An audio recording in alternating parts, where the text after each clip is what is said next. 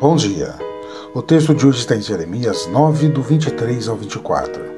Assim diz o Senhor: Não se glorie o sábio na sua sabedoria, nem se glorie o forte na sua força, não se glorie o rico nas suas riquezas, mas o que se gloriar, glorie-se nisto, e me entender e me conhecer, que eu sou o Senhor que faço beneficência, juízo e justiça na terra, porque destas coisas me agrado, diz o Senhor.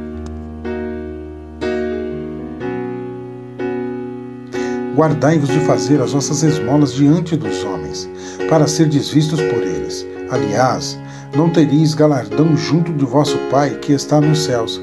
Quando, pois, deres a esmola, não faça tocar trombetas diante de ti, como fazem os hipócritas nas sinagogas e nas ruas, para serem glorificados pelos homens. Em verdade vos digo que já receberam o seu galardão.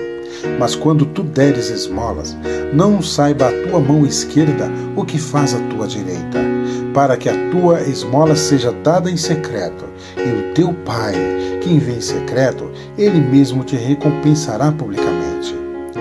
E quando jejuardes, não vos mostreis contritos como os hipócritas, porque desfiguram os seus rostos para que aos homens pareçam que jejuam. Em verdade vos digo que já receberam o seu galardão.